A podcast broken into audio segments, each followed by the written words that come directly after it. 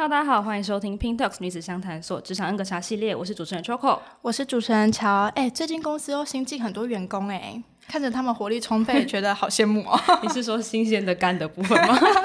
真的。可是其实我们当初也是这样过来的啊，就是对工作怀抱热情啊，然后抱负啊，然后就是在慢慢消逝啊，这样。不管是嗯、呃、在面试求职啊，还是已经录取正在工作，好像都会遇到一些工作心理上的瓶颈哎。那既然你有瓶颈，那我们就要邀请来宾来为我们解答。那这次我们又邀请到主持经验丰富，在多数人印象中就是人生胜利组的曾宝仪来与我们分享她初入演艺圈，再到现在拥有多个节目主持经验。横跨演戏、歌唱、出书等领域，宝仪姐也是马不停蹄呢。如果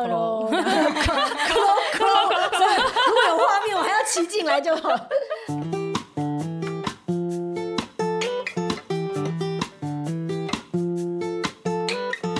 Hello，大家好，我是宝仪。宝仪姐，你书中有提到，就是你出生大家庭，然后求学期间还有住校，然后大学也是就是被社团经验包围，然后其实是蛮热闹的。那出社会之后，通常都会有一个突然袭来的孤单。我不是因为出社会有突然袭来的孤单，嗯，我是因为我从台湾搬去香港，香港才会有那个孤单。是因为人生地不熟吗？人生地不熟。嗯、然后虽然我是香港出生的，但是其实我大部分我从幼稚园就开始在台湾求学，嗯，所以我的大部分的朋友家人都还是在台湾，所以香港等于就是一个新的地方。地方。所以那个时候最大的孤单是来自于。我没有认识的人，嗯，然后比方说，如果要看电影，我要一个人去看电影；我要吃饭，我一个人吃饭。嗯啊！如果真的有台风了，我得一个人躲在家里，哪里都不能去。有蟑螂，没有人帮我打，嗯、就是这都是一些很琐碎的事情。嗯、我觉得他不是说我出社会哦，而是因为其实是因为我搬了一个新的地方，就是自己一个人面对生活上的所有所有事情。有很多新生人会担心自己跟社会衔接不上，嗯、因为以前书都是别人安排给我念的，嗯，然后学习什么社团也是我自己去参加的，嗯，比较不会像是把我一个人丢在一个不知道怎么找自己出路的那种地方，嗯，担心自己会不会表现的不好。嗯，像是宝仪姐，就是学历很好，然后考到很厉害的大学，突然有痰了。可能会有些人会觉得我在学校表现很好，可是我出社会不一定表现那么好，嗯，可能会不服家人给我的期待，嗯，或是别人给我的预期，嗯。宝仪姐那一股不安，不安。其实我的不安最大的不安来自于大一，嗯，因为我的确考了一所很不错的学校。然后中学以前我是一个蛮会念书的人，嗯，所以我对自己也蛮有信心的，嗯。可是我上了大学之后，发现随便一个人都比我会念书，嗯，而且他们念的比我更轻松。我记得我刚上大学的时候，心想说啊，真希望能够维持跟中学一样的成绩呀。后来发现，天哪，如果我要拿书卷奖，我可能根本没有办法做其他的事情，我只能念书，嗯，我只能一直读书了。可是不是有人跟我说上了大学就不用读书了吗？就是你知道，就跟这个对对，就跟我的脑子想的有点不太一样。那但我真的还要做这件事情吗？而且重点是，就算我跟这些人花同样的时间读书，我也不见得能够考得比他们好。哎，嗯，那个时候打击真的非常大。嗯，然后原来我以前很引以为傲的成就根本不算什么。嗯，因为其他人。可能就是打个喷嚏都能考得比我好，嗯、哇，那个打击实在太大了。可是慢慢，我觉得大一有一个好处是，因为毕竟它就有很多新鲜的事情来到我面前。嗯、比方说，你会有社团活动啊，学校也会办很多什么迎新啊，嗯、或者什么的。然后社团你也会尝试嘛，有你有些人可能是一进学校就知道，我就是要这个社团，嗯、而且我四年都要这个社团。但我其实也是尝试了好几个不同的社团，最后才落脚在话剧社的。嗯。那对我来说就有一个另外一个转移目标了，而且可能我这个人也比较乐观一点，就是应该说上帝替你关了一扇窗，务必为你打开一道门的那种感觉，嗯、就是哎这边不行，哇我那边还有更好玩的，然后就啊就跑去那边玩了，书还是有念，我没有被当，但是我的重心突然变成社团又比较多了，嗯、所以有了这个经验之后，我就发现其实因为这个世界实在太大了，它有很多值得你去。发掘、去好奇、去探索的，所以进了社会之后，说实在，我并不觉得我这样讲好像有点不好意思，但是我并不觉得是某个很好的大学毕业又怎么样。嗯嗯嗯，就通常是别人可能会觉得你怎么样，但因为我知道比我强的人都是站一排啊，嗯，我不算什么，嗯、所以我真的是用一种很谦卑的心情离开学校，重新开始的，嗯，然后学习、探索，嗯。嗯，所以我觉得其实最大的打击是来自大一。看自己在什么位置，才不会一直被别人给你的那个标签压着。因为大家都觉得哦，你是一个很好的学校的人，所以你工作能力应该要怎么样怎么样怎么样。因为很多人都会被这个影响框住，嗯，然后或者会觉得，哎，我是名校毕业，那我就不好意思问什么问题。说实在的，你要跟谁比名校啊？嗯，就如果你你真的觉得名校怎么样的话，一定会比你有更有名的学校。嗯，而就算你是哈佛毕业回来的，嗯，你还是得。得一样得面试啊，嗯，然后你还是得证明自己的工作能力啊，你还是得证明自己的价值啊，嗯，要不然你还是图只有一个学历而已啊。现在正值毕业季，然后我们有很多的读者都在发问说，到底要如何找到一份自己喜欢的工作？嗯，其实我会建议大家不要毕业之后才开始找工作，嗯，我会希望大家在读书的时候。因为现在毕业季已经来不及了，好不好意思啊？嗯、你可能已经毕业了，但是如果你还没毕业的话，听到这个还是有点来得及哦。嗯、就是其实你在读书的时候就可以做不同的尝试。嗯，像我在大四，因为我大四的最后一年，我每个学期都只有九个学分要修。嗯，其实我就是因为我前三年还蛮认真的，嗯、所以呃只剩九个学分的时候，我有很多空闲的时间，所以我大四就开始半工半读。嗯。于是我就进入了一个，因为我想要做媒体的工作嘛，嗯、然后我就进入了一个制作公司做企划兼执行制作。嗯，其实真的就是打杂，很多打杂的事情。可是对我来说，我我觉得那段工作时间对我来说是非常开心的时候，很有趣吗？很有趣，虽然钱很少，嗯，可是我就觉得天哪，每天都好好玩哦，嗯、就是哦。哦，原来拍摄电视剧的机器长这样啊耶！嗯、哦，原来订便当哦，如果每个人都要吃到很好吃的便当，我得花什么心思？哦，我知道了。哦，原来约来宾，呃，如果要访谈的话，如果要访问他们的话，哪些题目我觉得很重要？哪些题目我该怎么问？然后就是他对我所有东西对我来说都是全新的。嗯，可是那个人脉是。就种在你的生命里面了，嗯，跟你那个生命经验，你想要做什么，你不想要做什么，也都种在你的生命里面了，嗯。我觉得我大四那一年的实习，毕竟是你在读书的时候，所以很多事情你不会太计较，嗯。比方说你进了社会，你可能会说，哦，这个薪水我没办法，对啊，嗯、我是做牛做马嘛，你是想太多。但读书的时候不是，给我机会我就做。嗯就学，可是那个时候是你的学习力最旺盛的时候，嗯、也是你的欲望最单纯的时候。嗯，你是为了学习而去做这份工作，而且、嗯、不是为了谋生。当然，有些人是半工半读，嗯、那那真的是另外一回事。我说的是我自己的当时的状况。嗯，可那个时候真的就是觉得太棒了，而那个东西的确替我后来的人生打下了基础。所以我会建议大家，其实，在读书的时候就应该多方面的去尝试，不管是实习，嗯，就算是一些义工的实习。哦，去不同的地方接触不同的人，千万不要以为找工作就是毕业以后的事。嗯，现在已经不是这样了。那想问宝仪姐，就是你一开始很想拍电影吗？那你想拍电影的这个因子是因为 话剧社很单纯，对，呃，话剧社也是其中之一。嗯，就是我很喜欢戏剧嘛。嗯嗯嗯。然后再来就是我真的很喜欢看电影啊。嗯。然后我我也看了蛮多电影的。嗯。而且我在读大学的时候，我还有另外一个 part time 的 job，嗯，是以前香港电影来台湾上映的时候，他们需要做中文配音。嗯。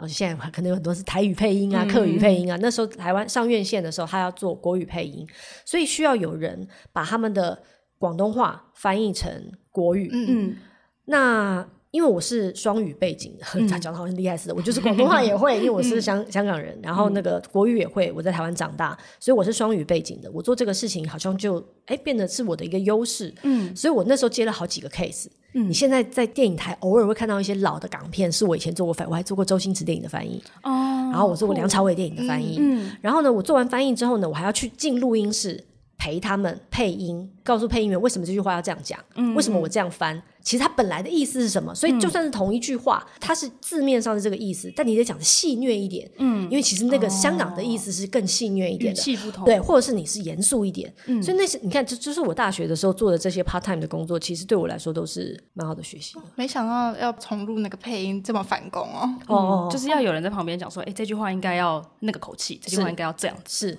哦，好酷哦。因为其实我们都。不太知道，知道对，嗯、我们就以为只是把它翻成另外一个国家语言，然后直接念这样就可以了。那戏会多难看？就是你想要找到自己喜欢的工作，或找到自己喜欢的那样事情，不要就是毕业之后才开始想。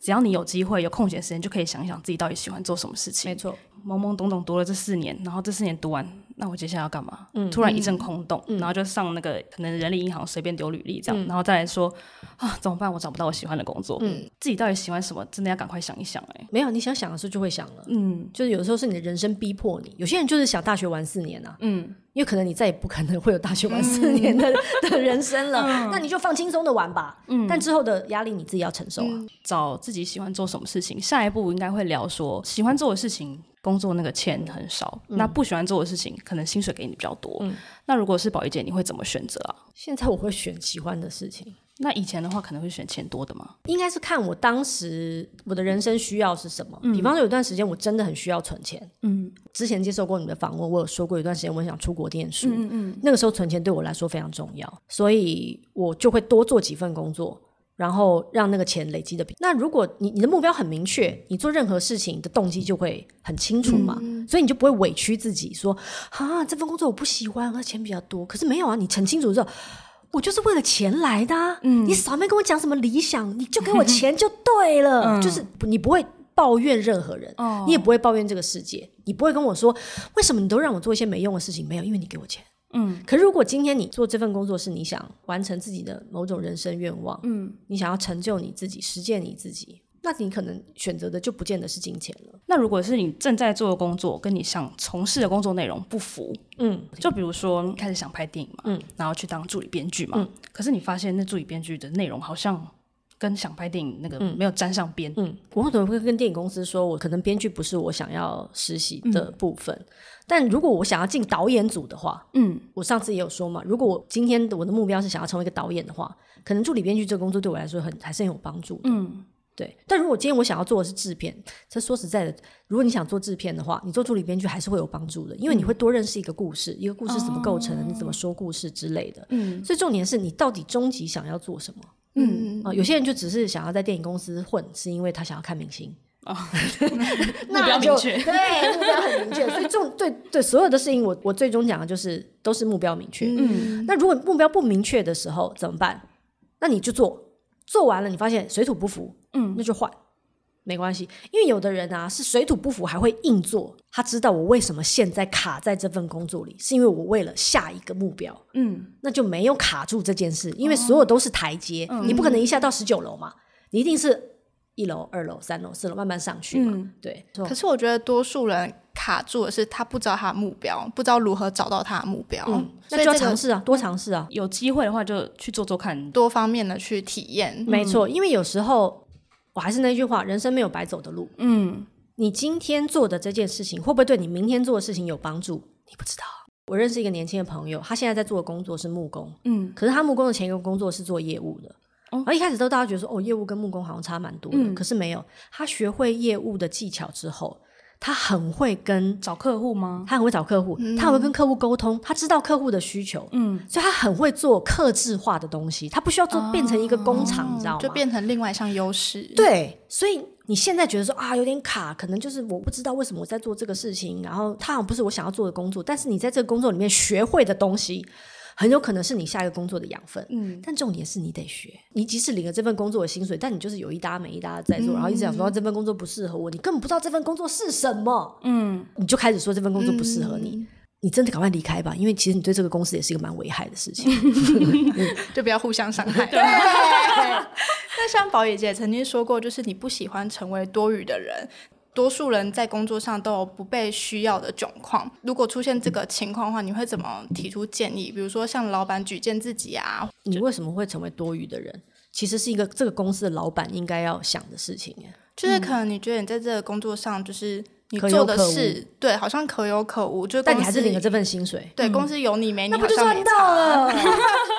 那不就赚到？还不赶快去找个 part time，把你的心力放在那个地方，你可以得得两份薪水。而且这公司怎么那么瞎？如果你是个可有可无的人，他们还留着你，你应该是老板的亲戚吧？应该说你这个动作就是别人来做也可以，别人来做也可以。嗯，别人来做也可以。比如说，好，我现在是编辑，可是我写的线可能别人来写也是可以的，嗯、所以也不一定要我写。嗯，对，所以如果可能我随时离职都没差。还是这这时候就要找一下自己的价值在哪？哎、欸，你有进步哎，隔了两个月你就长大了耶，怎么那么快？是这个意思啊？嗯，你都知道答案呢、啊。就是如果你对啊，你做的跟工作跟别人做的工作都一样，你为什么要领这份薪水？嗯。一定是你是老板的亲戚吧？嗯，没有别的理由了。因为你开始当助理编剧的时候嘛。嗯然后他跟我想象中不一样而已。那你会跟比如说你的主管讲说，我可不可以尝试其他的部门吗？所以后来他让我去做场记啊，就是蛮多，就是现在的可能主管啊，然后都会跟年轻人说，你就先试试看嘛，嗯，不要觉得不适合，你就先做嘛，嗯，就当累积经验这样。嗯，因为很有可能是那个工另外一份工作也没有缺，嗯，其实你你在提出这个问题的时候，你得检视一下这个公司的状态，嗯，比方说你要你想要调去另外一个部门，可是另外部门根本没有缺，嗯。那他怎么调你过去？那势必他要 fire 另外一个人喽。可是你，你为什么要让比你主管 fire 另外一个人？你做的比他好吗？嗯，你有证明这件事吗？还是回到那件事吗？嗯，再来就是，如果你离开这个缺，这个公司是不是要找另外一个人来补？你有事先替公司着想吗？嗯，那如果你都没有想啊，他就把你调了，只有一个理由，你就是老板的亲戚。还是那句话，没有，就是如果你想要做任何变动，在沟通之前，其实你都把大家的处境都想完了。嗯，就如果你都想完了，那我觉得老板就会接受啊。哦，但如果你都没想完，就说我要调去那边。那你知不知道，我调你一个人去那个部门，我中间要经历多少事情？嗯，我要找多少人补多少人进来，我还得 fire 另外一个人。嗯，所以你在做任何沟通之前，你都要先想，我真的有替大家着想吗？嗯，因为我觉得所谓的赢这件事情是大家都赢才叫圆满。如果只有你一个人赢，那不叫赢。嗯，如果你赢了，公司输了，公司不会要你的。嗯，因为你就不是适合这个公司的的员工。所以，就算你想要换到别的部门，其实也可以带着答案。比如说，我想换去那个地方，我可以为这个部门做什么事情？嗯、我想在那个地方学到什么？是。然后我这个缺，我可以怎么来补？没错。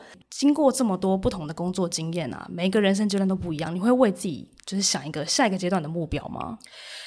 好问题耶，其实没有哎。嗯，我觉得我的人生蛮奇妙的。嗯，我完全信赖我的人生会带我去的地方。嗯，他会带我去。很好的地方，嗯，我相信我把当下的每一件事情做对了，下一件好事就会发生。嗯，比方说，我曾经因为做了某个访问，结果因为某个出版社的编辑看到了那个访问，然后我就出了这本书。啊、就是你不知道的，嗯、你不知道的。但如果我那个访问乱做了，他可能看到那个访问，觉得说：“嗯，这么好烂哦，我这辈子都不要找他出书。”所以其实一步一脚印很重要，嗯，然后再来就是对我，其实我觉得对我来说，我的人生是这样了，我的人生就是我把自己准备的最好，嗯，比方说我想学英文我就去学，我想要运动我就运动，嗯、我要进行，我想要调整我自己的身心状态、嗯、我就去做，我哪里好学我哪里好奇我就去充实我自己，嗯，而相应我现在这个阶段的好事。就会就会发生在我身上，嗯、就是好好把握当下，然后想做什么就马上去做。然后，如果你没有把自己准备好，真的好事来到你面前，你也做不好，你也做不好，嗯、你只会搞砸它而已。所以没有。别的就是，当然我只是以我的角度来说这件事情，嗯、因为每个人的人生是不一样的。可是以我角度来讲，嗯、其实就是把每一件当下的事情做好就对了。设立目标也可以，你不设立也可以。嗯，我我曾经设立过一些人生目标，比方说，我前两年我都是一月一号的时候告诉自己说，好，今年一整年我可能要持续静心、持续运动，嗯、然后学英文。嗯。只有这个，因为这是我能控制的。哦，比较不会有变化的那种。对，如果比方说今年我还要多出一本书，嗯，那还要得出版社要帮你出书啊，那个变数很多啊，嗯。啊，如果来了 COVID nineteen 怎么办啊？啊，你比方说今年我要去美国录一个外景节目，COVID nineteen 来了，你哪也不用去啊，嗯，这目标直接跑。对，但是你能够完成的是你自己，嗯，我持续进行了吗？我持续运动了吗？我持续学英文了吗？嗯，这个是你能要求自己可控的目标，可控的目标。嗯，对，要不然他你定了目标没有完成，有些人会打击很大。哦，太挫折，就是怎么办？我今年好像没做到什么事，对的这种感觉是。那像宝仪姐曾经在就是 TED 影片说，就是人本身就是一个讯息，嗯、然后其实不要小看自己传达讯息的力量。嗯，那想要问你，就是说我们应该如何运用自己就是讯息，把这份能力运用在工作上？其实你每天在做的事情，你就是在传达一个讯息。比方说，你有准时吗？有，你 很骄傲吗？很认真回答。你有准时上班，那就是你替这个工作传达的讯息。嗯，我是一个守承诺的人。我的承诺是，我会控制我的时间，控制我的身体，我会把所有的风险都包含在里面。嗯，我是一个准时上下班的人，这就是讯息啊。你老板会知道、嗯、哦。如果我要找一个负责任的人，我绝对不会找一个。